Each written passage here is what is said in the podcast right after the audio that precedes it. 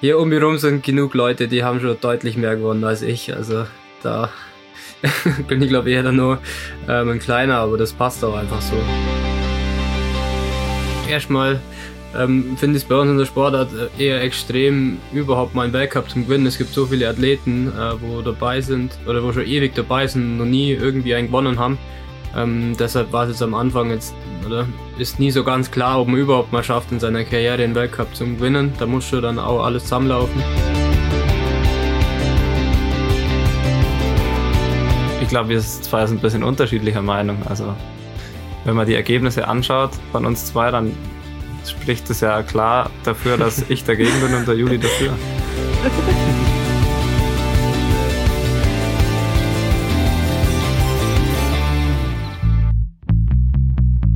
She Happens. Der Wintersport-Podcast mit Vinzenz Geiger.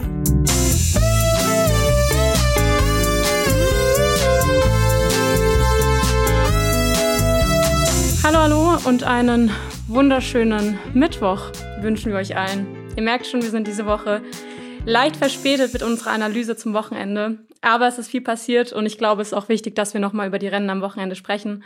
Vor allem nachdem zumindest bei den öffentlich-rechtlichen Sendern absolut kein Wintersport zu sehen war.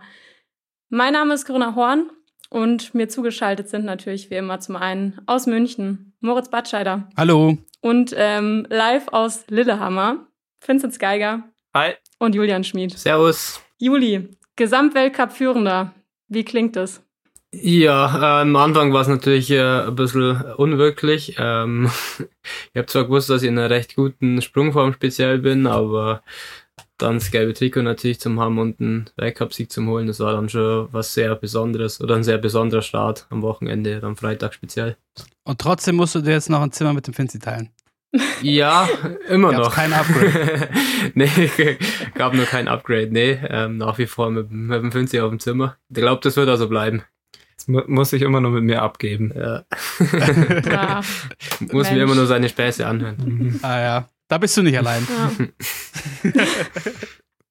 Aber Juli, der Finzi hat eh die letzten Wochen schon oft gesagt, dass du gut drauf bist. Und ich meine, ähm, in so einer starken Mannschaft, wie ihr seid, ähm, weiß man ja auch, glaubt oder beziehungsweise kann man recht gut einschätzen, wo man gerade steht. Auch wahrscheinlich im internationalen Vergleich. Hast du schon äh, so früh in der Saison mit deinem ersten Weltcupsieg gerechnet? Ja, also jetzt erstmal ähm, finde ich es bei uns in der Sportart äh, eher extrem, überhaupt mal einen Weltcup zum Gewinnen. Es gibt so viele Athleten, äh, wo dabei sind oder wo schon ewig dabei sind, noch nie irgendwie einen gewonnen haben. Ähm, deshalb war es jetzt am Anfang jetzt, oder ist nie so ganz klar, ob man überhaupt mal schafft, in seiner Karriere den Weltcup zu gewinnen. Da muss schon dann auch alles zusammenlaufen. Ähm, speziell jetzt in Ruka war es natürlich, natürlich so, dass die Chance natürlich auch sehr speziell ist. Also da hätte es natürlich auch sein können, äh, wenn man ein bisschen Pech hat oder so, dass es sich nicht ausgeht mit, mit dem Sieg oder dass man vielleicht 30. oder einfach aus den Punkten zum Beispiel auch rauskommt.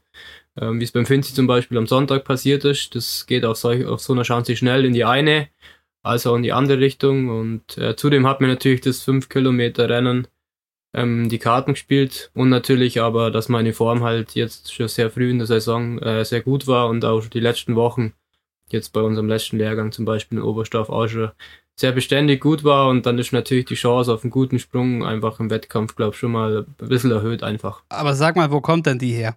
Müssen wir so anfangen. Wo kommt denn diese, die, die, die, diese, diese gute Form her? War dieses Jahr irgendwas, irgendwas anderes? War das geplant, dass du gleich am Anfang äh, so, so on point da bist oder ist das äh, Glück jetzt auch gewesen? Ähm, also ich- es waren halt, oder ich glaube, es waren schon relativ früh in der Saison, also jetzt sage ich jetzt mal kurz vor dem Sommer Grand Prix und kurz danach hat es angefangen, dass eben meine Sprünge allgemein immer besser geworden sind, technisch vom Ablauf her. Da ist ja Skispringen meistens sehr, sehr komplex, ähm, aber ich habe mir eigentlich nicht, sagen wir jetzt mal, nicht so stark oder habe nicht so stark in meinen Sprung jetzt eingreifen müssen oder bei den Trainings. Es war, er hat jetzt nie ein Sprungtraining, wo ich hab so gefühlt richtig anstrengen müssen, dass ich gute Sprünge herkriege. Es kamen immer eigentlich gute Sprünge am Laufband. Und dann kann es halt im Springen ganz schnell gehen, eben, dass man ein bisschen in so einen Flow kommt. Und ich denke, das hat mir dann schon von September, Oktober Nove bis jetzt Ende November, ähm, hat sich das halt quasi immer weiter aufgebaut. Und deshalb äh, denke ich, jetzt eben die Form so, wie sie jetzt auf dem Papier dasteht. Wie, wie hält man denn so einen, so einen Flow im, im Skispringen? Weil wir, wir sprechen oft drüber, Finzi, es, es muss irgendwann mal, mal Klick machen, dass man, dass alle Komponenten so eines, so eines Sprungs auch, auch passen und sitzen und dann, weiß nicht, schafft man vielleicht eine zweite Wiederholung. Aber wie hält man das denn über einen, einen längeren Zeitraum? Und ein langer Zeitraum ist ja wahrscheinlich, was Skispringen angeht, schon alles, was über eine Woche hinausgeht. Was, was, was kann man da machen? Also ich glaube, bei mir so konstant, so gut bin ich noch nie gesprungen. Aber ähm, ich glaube, selbst wenn man auf so einem hohen Niveau springt, man findet immer was, wo man verbessern kann. Und man, es ist ja nicht so, dass man dann sagt, ja, ich will genauso weiterspringen, sondern man tüftelt dann noch ein bisschen Material oder man hat immer Challenges, was man sich vornimmt. Und da, da bleibt man nie stehen und denkt, jetzt ist der Sprung perfekt, das wird nie passieren.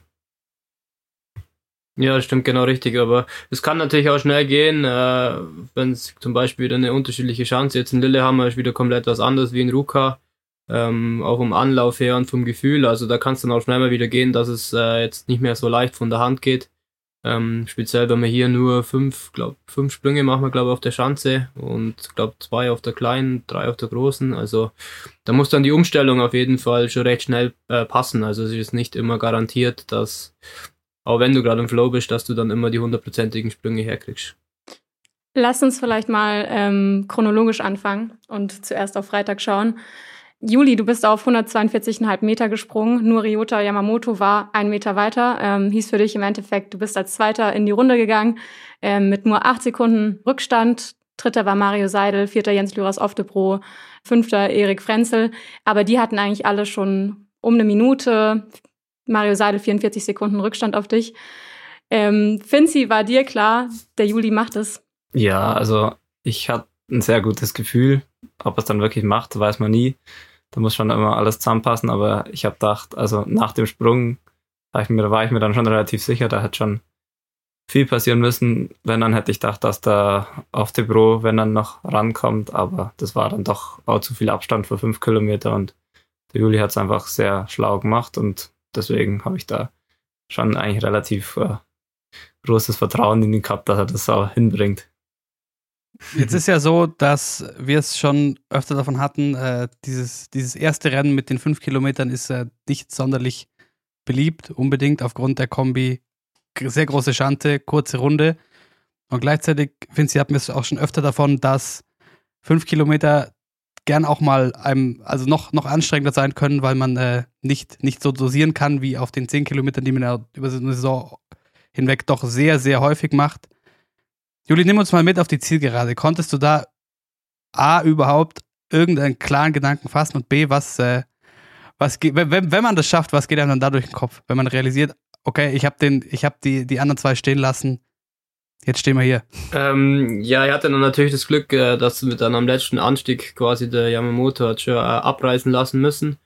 Ähm, da habe ich dann quasi die Zielgerade doch ein bisschen genießen können, ähm, aber es war trotzdem natürlich ein, also ich sage jetzt mal, sehr hartes Rennen. Also der Abstand nach hinten, das zum Off-the-Bro zum Beispiel, ähm, war zwar schon recht groß, aber also ich war jetzt dann doch ein bisschen nervös, so wenn man doch quasi an so, so man startet als Zweiter, es ist, man hat eigentlich genug Abstand, aber es kann halt auch schnell mal gehen, dass, dass der auf der Bro ein übertrieben gutes Rennen oder so hat oder man wird nervös, wenn man nur noch hört, man hat nur noch 15 Sekunden oder so auf ihn. Und ja, also da war ich mir dann vor dem Rennen oder während dem Rennen jetzt nicht, äh, nicht immer 100% sicher, aber dann, wo ich dann äh, so bei Kilometer 4, 4,5 war, oben am letzten Anstieg, habe ich schon gewusst, gut, ähm, jetzt müsste ich es ausgehen und äh, da haben sich jetzt meine Beine auch noch nicht ganz so, also nicht ganz so schwer angefühlt, ähm, weil ich aber gewusst habe, dass der Yamamoto ein sehr guter Sprinter ist, also den darf man keineswegs unterschätzen. Ähm, mit dem will man doch nicht zu oft auch an den letzten Anstieg kommen. Man hat es auch schon öfters gesehen, dass der auch ziemlich einschnell ist. Aber in dem Fall war, hatte ich eben Glück oder hatte ich eben auch die besseren Beine und so konnte ich oben vielleicht auch die letzten äh, 100 Meter dann auch noch ein bisschen genießen, aber die Oberschenkel haben auf jeden Fall trotzdem ordentlich gebrannt. Finzi, wie ging es dir am Freitag? Ähm, ja, also ich glaube, ich habe mich äh, mehr für den Juli gefreut wie für mein eigenes Rennen. Also ich bin nicht 100%, also eigentlich war ich gar nicht so unzufrieden mit meinen Sprüngen, aber so der letzte, ja, so das letzte bisschen hat gefehlt bei den Sprüngen, dass es dann halt für die richtig weiten Weiten reicht. Und dann war es natürlich bei den 5 Kilometer Rennen und bei dem Massenstart halt schwierig. Aber ja, ähm, ich war dann, ich, ich weiß gar nicht mehr, wie viel ich am Freitag war, ehrlich gesagt. Ich hab's, ähm, ich hab da Ähm, 19. 19. Okay, ja, jetzt weiß ich wieder. Als 20. ist gestartet. Ähm, ja, der für den Fünfer, den nehme ich immer so zum Reim kommen, die letzten Jahre, da, da nehme ich mir nicht so viel vor. Ähm, das war einfach, ja, ich habe einfach versucht, ein gutes Rennen zu laufen. Wie gesagt, das war eher so für mich der Auftakt als Wochenende. Und ich habe dann mehr verfolgt, was der Juli vorne macht. Ähm, und habe mich dann eben auch riesig gefreut, dass es sich ausgegangen ist. Aber Timing ist vielleicht auch gar nicht so ideal, oder? Wenn man gleich das allererste Rennen der Saison, äh, der erste Weltcup-Sieg ist, weil feiern schwierig wahrscheinlich. Feiern natürlich äh, schwierig, aber glaube, das ist dann ganz egal. Erster Weltcup-Sieg ähm, ist immer was Besonderes und das bringt halt immer eben das gelbe Trikot mit sich und ich glaube, das ist doch so von jedem so ein bisschen immer immer mal das Ziel, mal das Gelbe zum haben. Und es war jetzt ja die letzten Jahre ähm, extrem schwierig, ähm, Rieber dieses Trikot eigentlich wegzunehmen. Gut, letztes Jahr hat's der Lampard einmal gehabt, eine Zeit lang, aber ähm, ja, und der Terence hat's letztes Jahr auch mal gehabt, ähm, aber sonst äh, gab's noch nicht so viele, wo es tragen durften in seiner Zeit, wo er jetzt so dominiert hat. Deshalb, ja, fällt das Feiern jetzt mal kurz ein bisschen flach, aber das holen wir dann im Frühjahr nach. Also von dem her war es eigentlich das perfekte Timing. Das stimmt natürlich. Wenn man gleich den ersten Weltcup gewinnt, dann hat man das gelbe Trikot und jetzt hat er es zwei Tage lang tragen dürfen und jetzt darf er es in Lillehammer nochmal tragen. Also eigentlich würde ich sagen, besser geht's nicht. Das gibt er jetzt gar nicht mehr ab. ja, das, ja das, das schauen wir mal. Aber äh, wie gesagt, du hast es ja nicht gleich am nächsten Tag wieder abgeben müssen und auch nicht am übernächsten, sondern es ist äh, noch dein eigen quasi, das gelbe Trikot. Und jetzt hast du ja auch äh, diese, diese Ruka-Tour gewonnen. Und da haben wir auch nicht drüber gesprochen. Ist das, gibt's da irgendwas Besonderes für? Weil das heißt Ruka-Tour, aber ich habe jetzt sonst, außer jetzt eben in deinem Fall haben wir genau hingeschaut, interessiert es sonst jemanden, dass man quasi da eine Gesamtwertung einer Art Tour gewonnen hat? Weil die ist ja jetzt nicht so präsent, dass das eine Mini-Tour ist. Ähm, also jetzt, äh, also als erstes hat es keinen so richtig interessiert, auch von der FIS aus gab es da jetzt keinen so richtigen Ansporn eigentlich.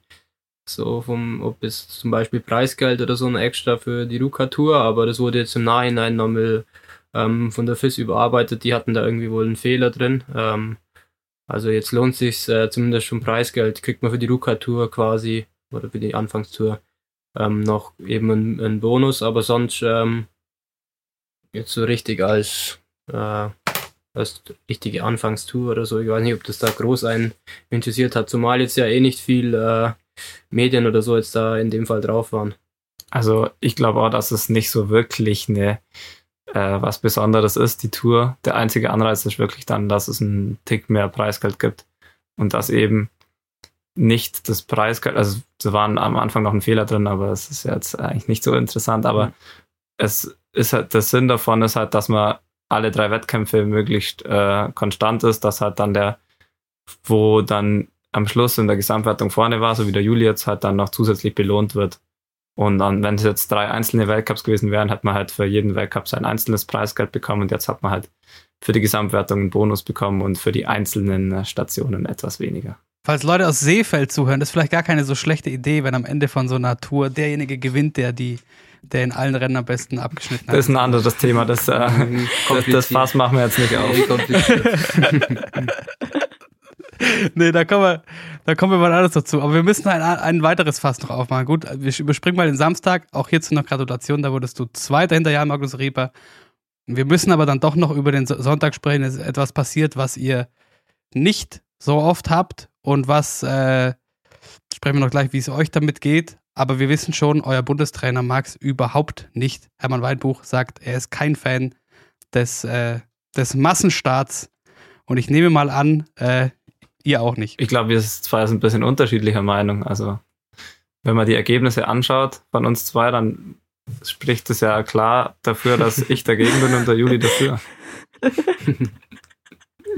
ist es so? Ähm, ja, jetzt in dem Fall am Sonntag ist mir natürlich ähm, entgegenkommen. Oder an sich, jetzt ich sage jetzt mal, empfinde sie als starken Läufer ähm, ich weiß nicht, das Rennen hat es ja leider nicht ganz richtig verfolgen können, aber an sich läuft man halt einfach nur hinterher und es entstehen halt keine großen Abstände und auf so einer großen Schanze, wo halt auch ein bisschen anfällig ist mit dem Wind und so, dann, dann ich glaube, der Mario Seidel hatte, glaube als 40. oder 36. glaube 4,5 Punkte. Also das ist nichts. Das, ist, das sind die Windpunkte. Also deshalb ist das natürlich für einen guten Läufer, für ihn Vinci natürlich äh, jetzt eher ein jetzt in dem Fall ein schlechter Wettkampf, dann ein schlechtes Format gewesen, speziell am Sonntag, aber er hat natürlich auch ein bisschen Pech gehabt eben mit den Bedingungen und dann ist man halt eigentlich die 10 Kilometer wirklich ähm, umsonst gelaufen.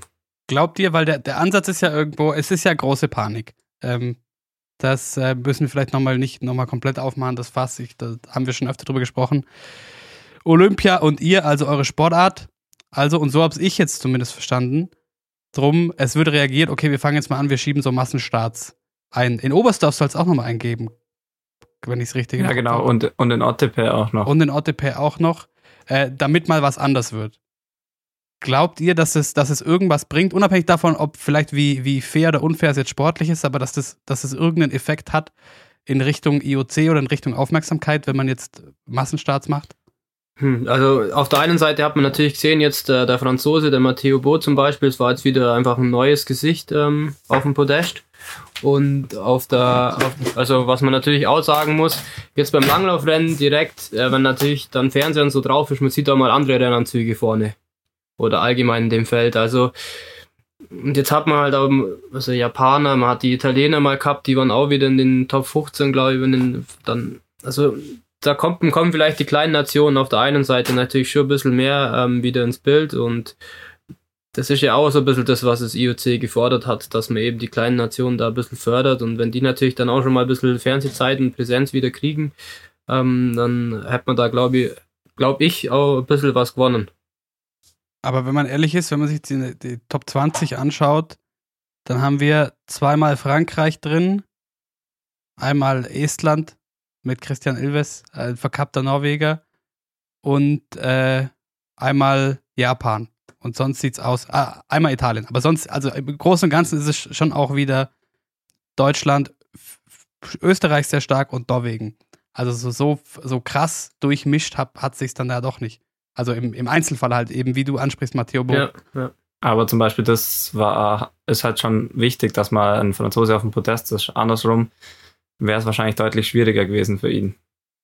Von dem her kann man es schon verstehen, aber ich denke nicht, dass es jetzt unsere äh, Sportart für Olympia so viel bringen wird. Aber vielleicht bringt es einen kleinen Teil, wenn vielleicht ist ja das doch ein Kriterium, ob jetzt äh, Frankreich doch mal auf dem Podest war.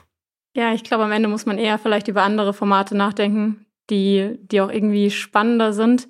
Aber dann lass uns doch vielleicht kurz noch bei den Franzosen bleiben. Ähm, ich meine, man wusste ja, dass sie gute Springer sind, aber auf der Loipe waren sie jetzt auch super stark. Am Sonntag gab es eben mit Bo das erste Podest für die Franzosen seit fünf Jahren. Ähm, auch Laurent Multhaler hatte ein super starkes Wochenende mit den Rängen 9, 6 und 15.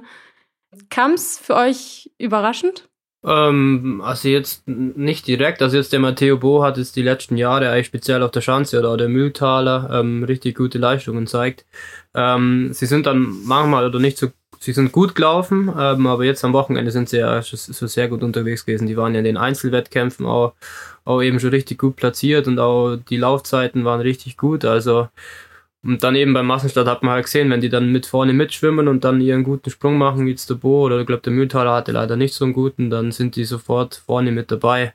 Und äh, im Sommer Grand Prix hatten die schon gute Ergebnisse. Also ich fand, das hat sich schon so ein bisschen abgezeichnet die letzten Jahre. Und die haben halt auch eine coole junge Mannschaft mit einem jungen Trainer.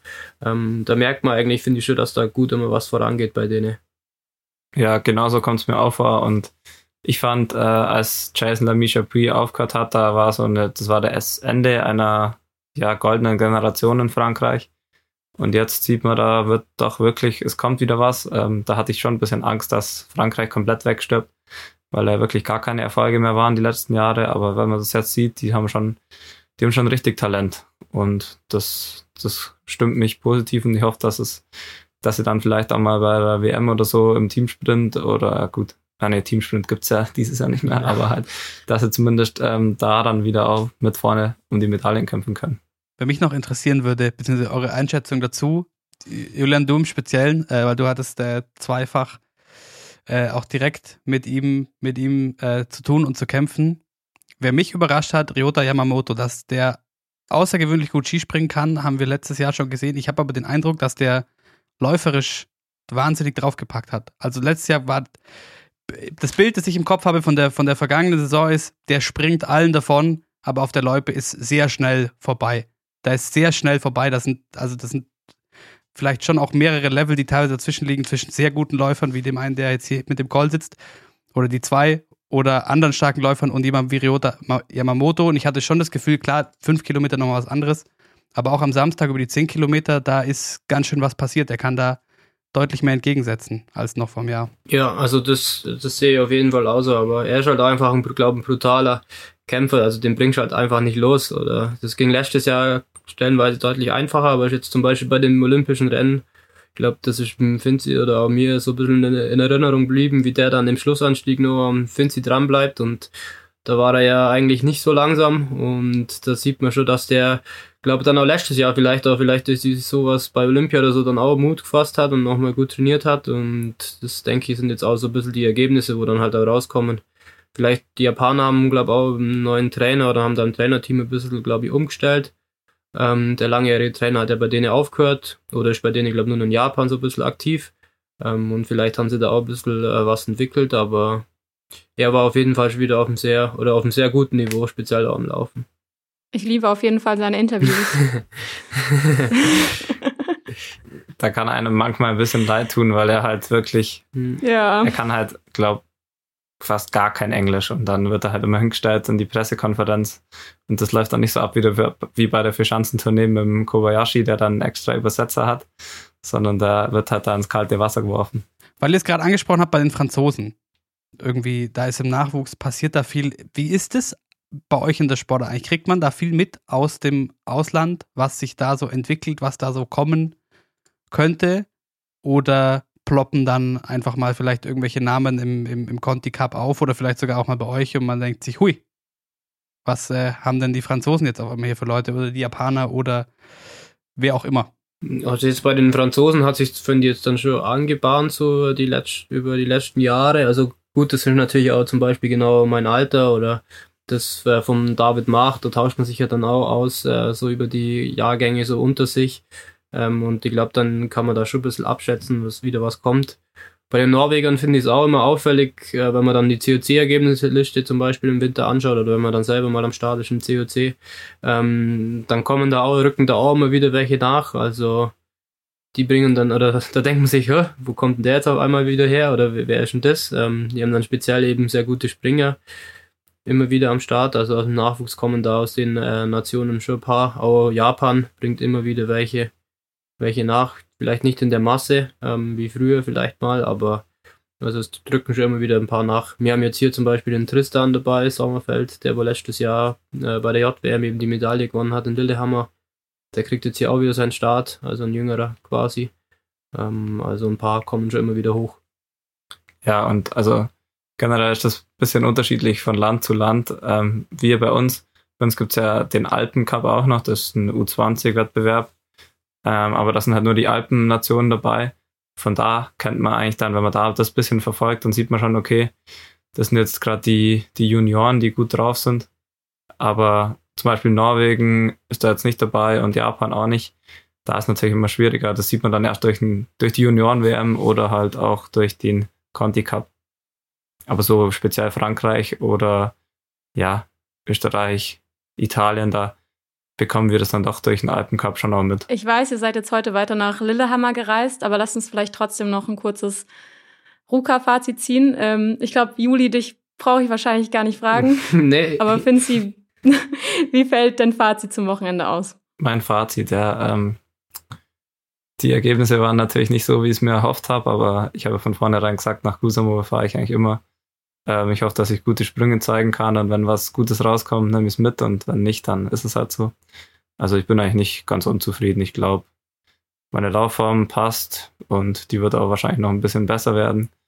Und im Springen, da hat gar nicht so viel gefehlt. Ähm, man hat es jetzt auf der Ergebnisliste nicht gesehen, aber ich bin eigentlich ganz positiv gestimmt. Ich hätte natürlich, wie gesagt, bis, gern ein bisschen mehr mitgenommen, wie jetzt am Sonntag den 43. Platz noch, aber deswegen bin ich eigentlich äh, positiver Dinge und ja, also ich freue mich jetzt, dass es hier in Lillehammer weitergeht. Ähm, da habe ich wieder Chancen und die Saison ist noch lang und ich bin jetzt deswegen nicht verunsichert.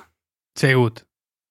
Juli, wo wir gerade bei Junioren waren, ich habe mich nochmal äh, noch mal in meinem Hirn gekramt und in unserem Podcast-Archiv. Das erste Mal, als du äh, hier zu Gast warst, haben wir uns darüber unterhalten, wie ist es denn eigentlich so, wenn man als Junger nachrückt in so eine su super erfolgreiche Mannschaft und da so seinen Platz finden muss und sucht.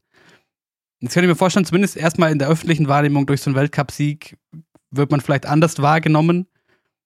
Wie ist das innerhalb des Teams? Verändert das, das irgend, irgendwas? Also klar, jetzt über, ist jetzt auch schon zwei Jahre her, dass wir das erstmal mit dir gesprochen haben, dass du mittlerweile gesetzt bist. Ähm, ist eh klar, aber trotzdem macht das nochmal was in der Mannschaft, wenn man dann doch eben äh, mal so einen Weltcup-Sieg vorweisen kann und dann noch nach äh, drei Rennen mit dem gelben Trikot rumspaziert? Ähm, wir sind eine Mannschaft. Ähm, bin jetzt direkt eigentlich nicht. Ich glaube, hier um mich rum sind genug Leute, die haben schon deutlich mehr gewonnen als ich. Also da bin ich glaube eher dann nur ähm, ein kleiner, aber das passt auch einfach so. Also ich muss von denen einfach lernen und muss nur schauen, dass ich von denen alles mitnehmen kann und die, die haben sich genauso gefreut, klar, über das gelbe Trikot und äh, da kriegt man natürlich auch Glückwünsche und sowas äh, von, von den größten, von den größeren Erfahrern. Das äh, gibt dann einfach Motivation und das reicht mir dann erstmal. Also da gibt es jetzt noch keine Umstellung oder so, aber das wäre auch nicht gerechtfertigt. Die anderen haben schon wirklich ja, so viel erreicht in der Sport und so viel gewonnen. Ähm, da bleibt es bei der ganz normalen Rangfolge. Jetzt muss ich auf jeden Fall nicht mehr zittern, wenn es ums WM-Ticket geht. Also kann schon ein entspannter Plan wie letztes Jahr. Ja, das, das ist schon mal, schon mal gut vorgelegt. Eine Frage habe ich noch zum gelben Trikot. Kriegt man da eigentlich ein Exemplar oder ist das Exemplar aus Ruka zum Beispiel, dass man, was man dann behalten darf, sobald man das einmal und wenn es nur für einen Tag wäre, äh, trägt oder ist das nicht so? Ja, doch, ich habe jetzt, glaube vier Stück, glaube ich. Ja. Also, oh. ja, vier Stück habe ich jetzt, glaube daheim. Wir zu Hause erstmal eingerahmt. Ja, das kommt neben das Best Gear Trikot. ich, ich habe mir eigentlich mal vorgenommen, letztes Jahr habe ich glaube mal zum Finzi gesagt, dass ich mal alle Trikots quasi haben will, wo es bei in der Kombination gibt. Ähm, das ist zu dem Best Gear Trikot letztes Jahr aus Kusamo, das gelbe aus Kusamo dieses Jahr wieder hinzukommen. Und am Best Jumper Trikot war ja auch fast dran. Einmal. Ja, und äh, die, die Form stimmt ja. Vielleicht, äh, ja. vielleicht gibt es ja das Best Jumper äh, Trikot schon, schon nächste oder dann vielleicht übernächste Woche. Ja, das schauen wir dann mal. Lieb, lieber, das, lieber das gelbe Trikot Lieber behalten. das gelbe Trikot behalten. lieber ja. das gelbe. Was steht bei euch die Tage jetzt noch an? Ähm, wir sind jetzt ja hier in Lillehammer, haben wir echt eine cool, so eine Hütte, also eigentlich mehr Haus, also ziemlich groß. Ähm, das ist ja ein Su schön oben. Und das ist echt richtig cool. Ich denke, dass wir morgen nochmal langlaufen gehen, Krafttraining machen und uns dann aufs Wochenende vorbereiten. Aber Skispringen werden wir nicht mehr. Ähm, einfach hier, es hat es jetzt richtig geschneit, hier sind super Bedingungen. Da werden wir die Leute mal ausnutzen und dann, ja, am Freitag geht es dann eh schon weiter. Dann viel Erfolg in der Vorbereitung. Wir hören uns nächste Woche. Juli, all the best. Äh, wir schauen mal, wie es mit dem gelben Trikot nächste Woche aussieht. No pressure. No pressure. Vielleicht kannst du ja zur Not im Rieber irgendwie, weißt du, irgendwie so ein bisschen so Uhu auf den, auf den Anzug schmieren oder so, dass Luft durchlässig kann. nee, der wird sein Zeug schon machen, vermutlich. Sehen wir mal. Schauen wir mal, dass, dass ihr euer Zeug macht. Bis dahin, macht's gut. Perfekt, vielen Dank. Ciao.